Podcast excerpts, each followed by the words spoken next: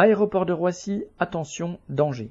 Sur l'aéroport de Roissy, début septembre, un accident très grave a eu lieu. Dans un terminal désert, la nuit, un salarié a fait une chute de 6 mètres. Cet accident aurait pu être mortel. Fatalité Au contraire.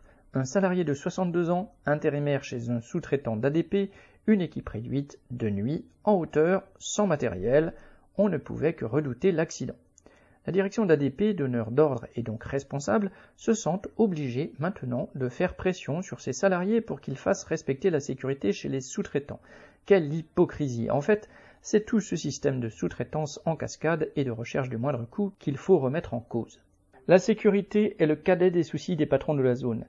Les salariés qui travaillent sur la piste, la traversent ou ceux qui sont à côté comme des bagagistes respirent à plein poumon kérosène et particules fines. Et côté ville, c'est pareil pour les riverains. À la longue, cela provoque des cancers, mais les profits d'abord. Chez JMAP, entreprise sous-traitante qui assiste les voyageurs à mobilité réduite, il existe des fauteuils électriques. Beaucoup sont en panne. Fournir de tels fauteuils soulagerait le dos des salariés. Là encore, pas question. Chez un autre sous-traitant, HubSafe, sûreté, les salariés se voient imposer des vacations de 12 heures par jour. Il y a eu des arrêts maladie suite à un AVC et une crise cardiaque. N'est-ce pas suffisant pour se dire qu'il y a peut-être un problème? La direction, elle, ferme les yeux et continue. Il y a des dizaines de milliers de salariés sur la zone de Roissy et les problèmes de santé ne manquent pas.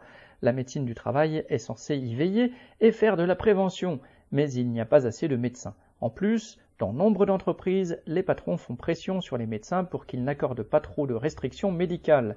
Ils préfèrent des salariés en invalidité que des postes aménagés. Au vu des chiffres qui classent la France en dernière position en Europe en matière de nombre d'accidents du travail et de conditions de travail, le gouvernement diffuse une publicité à la télévision et à la radio. Cela ne suffira pas à convaincre les patrons, c'est aux travailleurs d'imposer le respect de la sécurité. Correspondant lutte ouvrière.